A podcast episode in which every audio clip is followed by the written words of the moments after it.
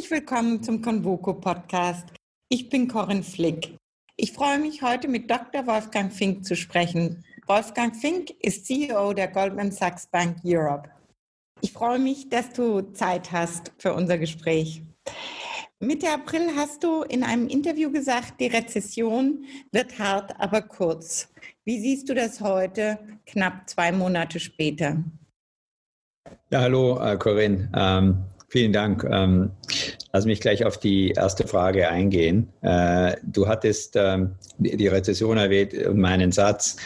Es ist tatsächlich so, dass wir einen äh, dramatischen Einbruch erleben. Ähm, und gerade im zweiten Quartal dieses Jahres sehen wir, äh, dass wir etwa 14 Prozent äh, nach der Schätzung unserer Experten unter dem letzten Quartal liegen.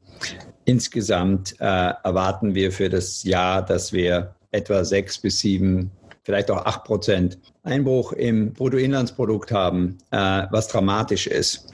Auf der anderen Seite sehen wir, dass äh, Indikatoren wie zum Beispiel der Geschäftsklimaindex des IFO-Instituts äh, wieder nach oben zeigen. Wir sehen selbst in den USA, die sehr hart betroffen ist von der Pandemie zurzeit, wieder ein Anstieg der Beschäftigtenzahlen. So dass wir zusammenfassend oder dass ich zusammenfassend sagen würde, wir erleben zwar die heftigste, aber auch die kürzeste Rezession seit dem Zweiten Weltkrieg. Die Folgen dieser heftigen kurzen Rezession werden uns aber noch lange beschäftigen. Und ich denke, da kommt es auch sehr stark an, welche Branchen wir uns ansehen. Die Konsumgüterbranche zum Beispiel wird sehr viel schneller wieder auf den Beinen sein als andere. Insgesamt äh, denken wir, dass es frühestens, frühestens am Ende des Jahres 2021 äh, wieder eine Art Stabilisierung auf Vorkrisenniveau geben wird. Und das gilt nun mal für unsere Breitengrade. Wenn wir zum Beispiel nach Südeuropa schauen, dann wird das sicherlich noch etwas länger dauern. Mhm. Ich habe das Gefühl, dass die Menschen jetzt erst wahrnehmen, dass die Rezession da ist, dass die jetzt erst ankommt in den Unternehmen und in der Wahrnehmung. Stimmt das oder falsch? Ich denke, dass, die, dass das absolut richtig ist. Äh, das eine sind Gesamtzahlen ähm, zur wirtschaftlichen Entwicklung. Aber die Krise arbeitet sich äh, durch die Wirtschaft durch und betrifft Unternehmen und Menschen in unterschiedlichster Form. Nach der gesundheitlichen Krise durchlaufen die USA jetzt auch noch eine gesellschaftliche Krise. Was bedeutet das für die globale wirtschaftliche Erholung? Die US-Präsidentschaftswahlen, die in diesem Jahr stattfinden, sind ja immer ein sehr wichtiger Einflussfaktor für die Entwicklung der US-Wirtschaft. Und historisch gesehen waren die Wahlen immer eine positive Auswirkung auf die Wirtschaft in den USA und damit auch auf die Weltwirtschaft. Äh, die Pandemie und ihre Auswirkungen stellen diesen Zusammenhang, diese Kausalität allerdings in Frage. Wir haben jetzt in der USA einen Corona-bedingten massiven Anstieg der Arbeitslosigkeit. Äh, und dieser Anstieg der Arbeitslosigkeit verschärft auch die Problematik der Polarisierung in der Gesellschaft dort. Das sehen wir an den äh, Reaktionen und den sinnlosen Akten der, des Rassismus und der Gewalt äh, gegen Schwarze, die uns auch gezeigt haben, wie weit die Gleichberechtigung in der Gesellschaft noch keine Realität ist. Von daher sind die Konsequenzen dieser Entwicklungen sicherlich nicht positiv, weder für die USA noch für die Weltwirtschaft. Glaubst du, die gesellschaftliche Krise kam aufgrund Corona? Hängt es zusammen oder sind es zwei verschiedene Dinge, die jetzt erst in den Konsequenzen zusammenkommen? Also ich denke, die, die Corona Pandemie und die dadurch ausgelöste Krise hat äh, in vielen Bereichen Schwierigkeiten, Themen, Herausforderungen, die existieren, einfach nochmal deutlicher gemacht äh, oder verschärft. Und insofern sind die gesellschaftlichen Spannungen, die wir in der USA sehen, sicherlich äh, verursacht durch viele Fragen, Themen, Entwicklungen, die zum Teil auch weit in der Vergangenheit liegen, die aber nicht bearbeitet oder weniger adressiert wurden, als sie das vielleicht hätten sollen. Die Mai-Ausgabe der Goldman Sachs Global Portfolio Analysis trägt den Titel The Great Reset. Wie wird dieser Reset aussehen? Unsere Portfolio-Experten denken, dass wir für die Zeit nach Corona drei Phasen im Wesentlichen erleben werden. Und das erste ist eine Art Phase der Erhaltung eine Phase der Konsolidierung, eine Phase der Innovation. Die erste Phase der Erhaltung ist natürlich durch ein hohes Maß der Unsicherheit, einem Festhalten an aktuellen Portfolios geprägt. Hier ist vor allem der Fokus auf Überleben auf Basis der existierenden Portfolios und der finanziellen Ressourcen und Reserven.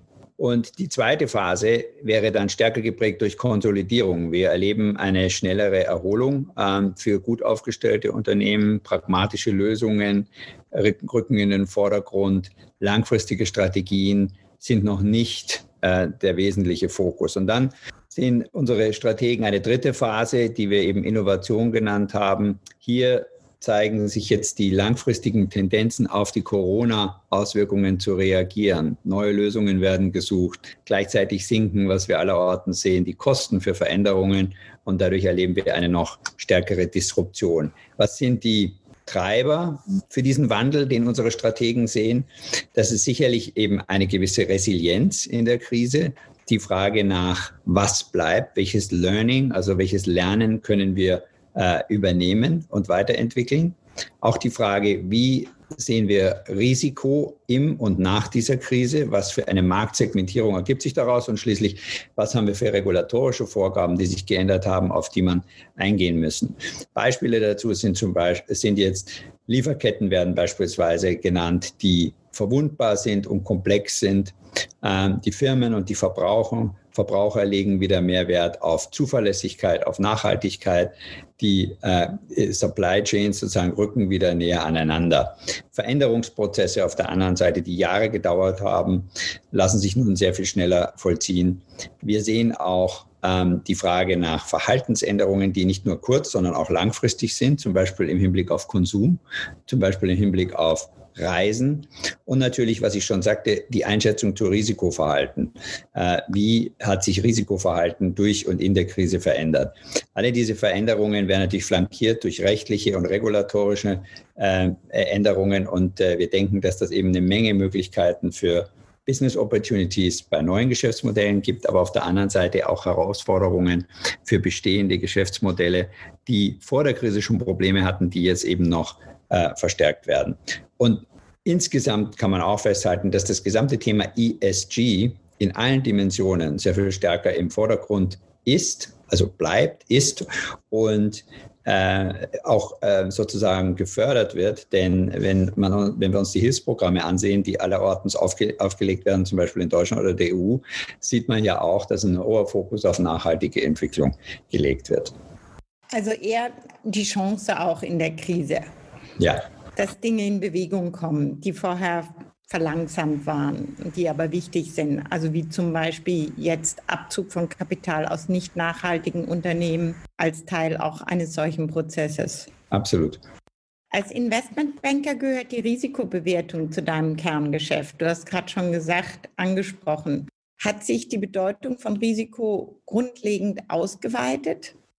Also das ist äh, sicherlich eine, ein, äh, die Corona-Krise und äh, die Auswirkungen, insbesondere jetzt auf dem Kapitalmarkt, sind wirklich wieder einmal ein sehr praktischer Anwendungsfall der Risikobewertung und äh, der Risikobewertung insbesondere am Kapitalmarkt. Wenn Risiken nicht mehr kalkulierbar werden und nicht mehr beherrschbar werden, dann tritt am Ende immer nur der Staat und am Ende auch der Steuerzahler auf, um den, die absolute Kernschmelze zu verhindern. Und auch das haben wir in dieser Krise erneut gesehen. Das ist gelungen, es ist eine Stabilisierung gelungen. Dennoch sehen wir eine hohe Volatilität auf den Kapitalmärkten. Das ist für uns immer wieder die, äh, das Eingeständnis, dass das Risiko eben noch sehr hoch ist. Und was wir auch sehen, sind äh, sehr hohe Marktbewertungen, was den einen oder anderen wundert. Aber das lässt sich auch erklären. Wir haben eben niedrige Kapitalkosten, zum Teil künstlich niedrige Kapitalkosten. Insgesamt bleibt aber die Situation eben risikobehaftet und in dieser Situation, in dieser Gemengenlage sind wir natürlich als Berater sehr stark gefragt, insbesondere wenn es dann um die individuelle Bewertung geht von Risiken bei Entscheidungen, Anlageentscheidungen, Investitionsentscheidungen etc. Aber es ist eine, wie ich schon sagte, faszinierende Entwicklung, äh, wie die Bewertung dieser Risiken zum Teil nicht mehr möglich ist und wie sie wieder zurückkommt. Und das, was wir in den letzten Wochen erlebt haben. Mhm. Man muss es einfach akzeptieren. Man kann es vielleicht zum Teil jetzt nicht mehr bewerten. Ja, das ist ein guter Punkt. Irgendwann mal hört die Möglichkeit auf, mit unseren äh, normalen äh, Instrumenten, analytischen Instrumenten, äh, empiriebasierten Beobachtungen eine Einschätzung zu treffen. Dann ist es eben eine neue Situation. Und wenn wir uns die äh, Wochen im März ansehen, dann hat sich genau das auch an den verschiedenen Märkten, Kapitalmärkten abgespielt. Und dann tritt eben die Zentralbank in dem Fall auf und stabilisiert eben mit dem Hintergrund des Souveräns, des souveränen Anspruchs. Ähm, und das ist dann am Ende immer wieder die letzte stabilisierende Größe in so einer Situation. Also auch da starker Staat, der in Erscheinung tritt. Auch da tritt der Staat als der Rahmengeber dann auf, um in einer noch nie dagewesenen Situation für Stabilität zu sorgen. Ja, entscheidend ist natürlich, und ich glaube, das ist auch im System so angelegt, ähm, entscheidend ist, dass es sich dann halt auch wieder zurückzieht. Die Krise führt auch zur Reflexion über die Rolle von Banken in der Gesellschaft. Wie können Banken und Staat beim Schutz unserer Volkswirtschaften zusammenarbeiten? Da sind wir auch am diesjährigen Convoco-Thema New Global Alliances. Ja, absolut. Also wie gesagt, Bank, Bank und Gesellschaft, Bank und Volkswirtschaft. Ich würde halt immer sagen, dass die funktionierende Volkswirtschaft auch funktionierende starke Banken braucht. Hier gibt es ja keinen Widerspruch. Die Krise zeigt aber, dass die gesellschaftliche Rolle der Banken äh, stärker in den Vordergrund rückt. Äh, und das ganz konkret über die Corona-Krise haben wir eine nie dagewesene Verwerfung in der Gesundheits- und äh, in der Gesundheitslandschaft, in der Wirtschaft, äh, die alle Menschen betrifft. Äh, wir haben eine komplexe Gemengenlage hier, die unterschiedlichen Ländern unterschiedliche Auswirkungen hat. Und wir müssen uns dieser Realität als Banken natürlich stellen. Was kann man tun? Äh, in erster Linie geht es vor allem darum, unser Kapital und unsere Expertise zur Verfügung zu stellen um betroffene Unternehmen und natürlich auch das Gesundheitssystem zu unterstützen. Bei Goldman beispielsweise haben wir etwa 300 Millionen Dollar in zwei Initiativen investiert, die darauf abzielen, die Auswirkungen der Krise abzumildern.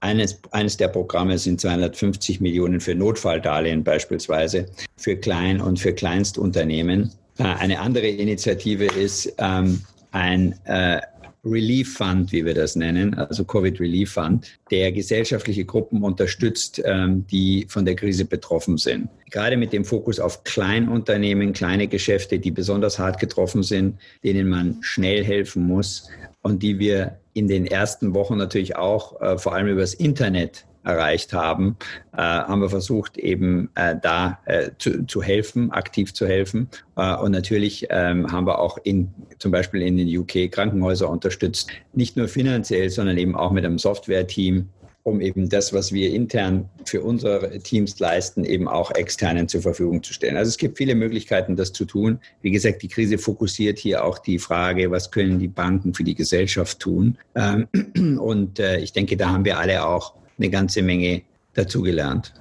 Das klingt ja sehr schön. War das das erste Mal in dieser Krise in dem Ausmaß oder auch in anderen Krisen wie zu 7, zu 8 hat Goldman Sachs sich da auch schon gesellschaftlich so engagiert? Oder sind das jetzt neue Phänomene, die wir beobachten angesichts der Tatsache, dass uns diese Krisen alle gleich betreffen? Ja, ja, also gute Frage. Also es ist sicherlich war die Krise 2007, 2008 eine Krise, die die Banken vor allem selbst betroffen hat ähm, und die Banken äh, dann sehr stark mit sich selbst beschäftigt waren. In der Aufarbeitung der Krise 2007, 2008 sind aber viele dieser Programme entwickelt worden. Unser 10.000 Small Businesses Programm zum Beispiel, ähm, das eben Klein- und Kleinstunternehmen stützt, ist direkt nach der Krise entwickelt worden, weil man eben die Frage gestellt hat, äh, wie kann man die, die, die Arbeit der Bank äh, im wohlverstandenen Sinn und die Gesellschaft und die gesellschaftlichen Konsequenzen und die Schwierigkeiten, die wir sehen, besser verzahnen. Was können wir mit unseren Mitteln tun? Und so sind diese Programme entwickelt worden. Die haben sich natürlich jetzt sind zum Teil in der, in der, in der, in der Corona-Krise ausgebaut worden, aber da sind eine Menge Fundamente da, auf die wir bauen konnten. Also insofern hat man da aus der Krise 2007, 2008 äh, hoffentlich auch ein bisschen gelernt und konnte das jetzt anwenden. Schön. Bleiben wir bei der Finanzkrise 2728. Damals hat sich das internationale Bankenwesen auf den Regulationsrahmen Basel III geeinigt. Ist Basel III ausreichend gewesen, um die Banken so aufzustellen, dass sie jetzt in der Krise sicher sind? Ja, äh, viel diskutierte Frage. Ähm, ich denke, die, äh, die Krise selbst zeigt äh, erneut, dass wir ein widerstandsfähiges Bankensystem brauchen ähm, und dass wir auf der anderen Seite aber auch ein klares, striktes Rahmenwerk brauchen. Ähm, das, äh, das Basel III-Regime hat äh, zum Beispiel eben Kapitalpuffer, die sicherstellen sollen, äh, dass die Banken in Krisenzeiten Mindestanforderungen nicht unterschreiten. Das ist die eine Seite. Das führt dazu, dass die Banken stabiler sind. Und wie gesagt, diese Krise zeigt ja auch, dass die Banken ihren Beitrag leisten. Zum Teil wurde ja auch das Geschäft ausgeweitet, um Unternehmen zu helfen. Aber wie gesagt, das ist die andere Seite. Natürlich muss das System wie Basel III auch sicherstellen, dass Banken in der Krise in der Krise, wie wir sie jetzt haben, der Realwirtschaft auch helfen können und Kredite zur Verfügung stellen können. Das heißt, es darf nicht zu rigide sein. Beides ist bis jetzt meiner Ansicht nach ganz gut gelungen. Aber wir brauchen auch im Zusammenhang mit Basel III und auch Basel IV äh, genügend Zeit, damit die Banken eben auch diese diese Maßnahmen umsetzen können. Solche Puffer kommen ja nicht von heute auf morgen. Die müssen ja erwirtschaftet werden, damit man sie dann als Puffer sozusagen sicherstellen kann. Ähm, und deswegen brauchen die Banken gerade in Europa auch Zeit, auch gerade nach der Corona-Krise, äh, um eben ihre Kapitalpuffer anzulegen oder wieder aufzubauen. Äh, und man sieht, dass ein oder andere Institut ja momentan sehr expansiv unterwegs ist, um eben die Sicherstellung mit Krediten äh, zu gewährleisten. Und wie gesagt, da braucht man dann die Zeit, um das dann auch wieder aufzuarbeiten und diese Puffer wieder anzulegen oder wieder anzulegen sozusagen. Deswegen ist auch richtig, dass die Umsetzungsdaten hier jetzt etwas flexibler gehandhabt werden, weil das eine ist ohne das andere eben nicht möglich. Von was für einem Zeitraum sprechen wir ungefähr? Ja gut. Ähm, Oder ist das ja, vom Prinzip? Ja, ne, nein, nein. Also wir sind im Prinzip äh, sprechen wir jetzt über den etwa 2023. Ja, das ist auch im Hinblick auf das, was ich vorhin gesagt habe zum Thema Erholung der Gesamtwirtschaft einigermaßen konsistent. Also wenn wir davon ausgehen, dass wir 2021, 2022 wieder in einem Bereich sind, wo wir vor Krisenniveaus erreicht haben, dann macht das Datum 2023 auf jeden Fall Sinn. Nun äh, zum Schluss, was denkst du, wie wird sich unsere Gesellschaft durch die Krise verändern? Was ist deine größte Befürchtung und was ist deine größte Hoffnung? Ja, äh, die Befürchtung zuerst. Äh, äh, die, wir fallen angesichts der Krise und der Herausforderung durch die Krise wieder in alte Verhaltensmuster zurück und vergessen schnell, was in den entscheidenden Situationen dieser Krise wichtig war. Das heißt, jeder wird sich selbst wieder der Nächste. Man zieht sich zurück, auch aus der Gemeinschaft. Und damit einhergehend nationalistische Tendenzen, Kleinstaaterei verstärkt sich wieder. Das wäre meine Befürchtung. Meine Hoffnung auf der anderen Seite wäre natürlich, dass wir durch die Krise einen Schub bekommen, äh, einen Schub für Innovation, für neue Technologien, ganz besonders natürlich auch beim Thema Digitalisierung, dass wir eine stärke, stärkere Förderung von Bereichen bekommen, die uns so am Herzen liegen. Äh, Bildung, kommunales, kommunale Verwaltung, Gemeinwesen. Dass wir auf der anderen Seite auch Veränderungen am Arbeitsplatz bekommen, dass wir die ganze Diskussion Vereinbarkeit, äh, Familie und Beruf in einem anderen Licht sehen, aus den Erfahrungen, die wir jetzt gemacht haben, dass wir das ganze Thema Diversität, Diversity anders sehen, als wir es bis jetzt gesehen haben und sehen, dass das eine so bereichernde, wichtige, wichtiger, so bereichernder Aspekt ist. Und schließlich, dass äh, es wirklich gelingt, dass wir diese Verhaltens- und Einstellungsänderungen der Gesellschaft beim Thema Solidarität behalten, dass die uns weiter nachhaltig begleiten und dass wir Teilhabe, Inklusion als etwas sehen, was uns weiterbringt und nicht, äh, was uns hindert. Das wäre natürlich das äh, Beste, weil damit würden wir auch Kräfte freisetzen, die uns dann weit über diese Krise hinaus erfolgreich machen. Danke. Ich danke Ihnen fürs Zuhören und grüße Sie herzlich. Ihre Corinne Flick.